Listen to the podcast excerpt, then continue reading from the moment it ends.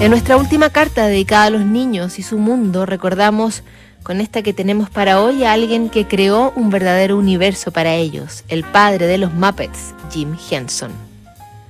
1990. Demasiado inclinada ya, la Torre de Pisa es un peligro para los visitantes y es cerrada al público por 11 años. En Madrid, Argentina y Reino Unido llegan a un acuerdo para restablecer relaciones diplomáticas tras ocho años desde que estallara la Guerra de las Malvinas. Gorbachev es elegido como el primer y último presidente de la Unión Soviética. En Chile, el primer presidente elegido de manera democrática desde 1970 llega a la moneda. Asume Patricio Elwin. Ese año, el creador de los Muppets, Plaza Sésamo, o el padre de caricaturas inolvidables para generaciones completas como Kermit la rana, la pretenciosa pero encantadora Miss Piggy, Animal, el baterista salvaje o quizá el más querido Elmo, muere a los 53 años por complicaciones por una infección de streptococo. Antes, había escrito una carta que sus hijos podrían abrir una vez que él hubiera partido.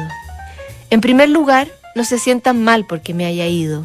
Si bien extrañaré pasar tiempo con cada uno de ustedes, estoy seguro de que será un momento interesante para mí y espero verlos a todos cuando vengan.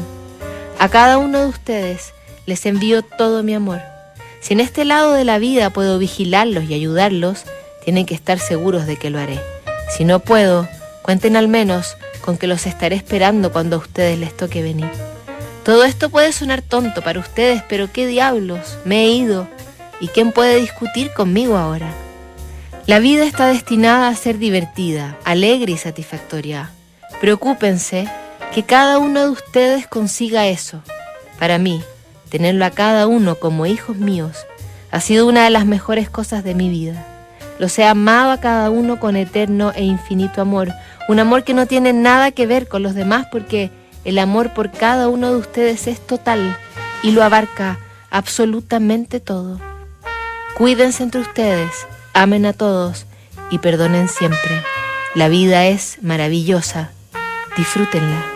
La lectura de la carta fue emocionantemente obedecida tras su muerte. También las instrucciones que dio para su funeral, que nadie se vistiera de negro y que hubiera una banda de jazz. Hubo dos funerales, uno en St. John's Divine, en Nueva York, otro en St. Paul, en Londres. Los órganos de las catedrales interpretaron la canción de apertura de Plaza Sésamo y Rainbow Connection de los Muppets para comenzar ambas ceremonias y reforzar ese mensaje. La vida es maravillosa, disfrútenla. Que sea ese también el mensaje y el regalo este fin de semana para sus niños. La próxima semana revisamos más cartas aquí en Notables.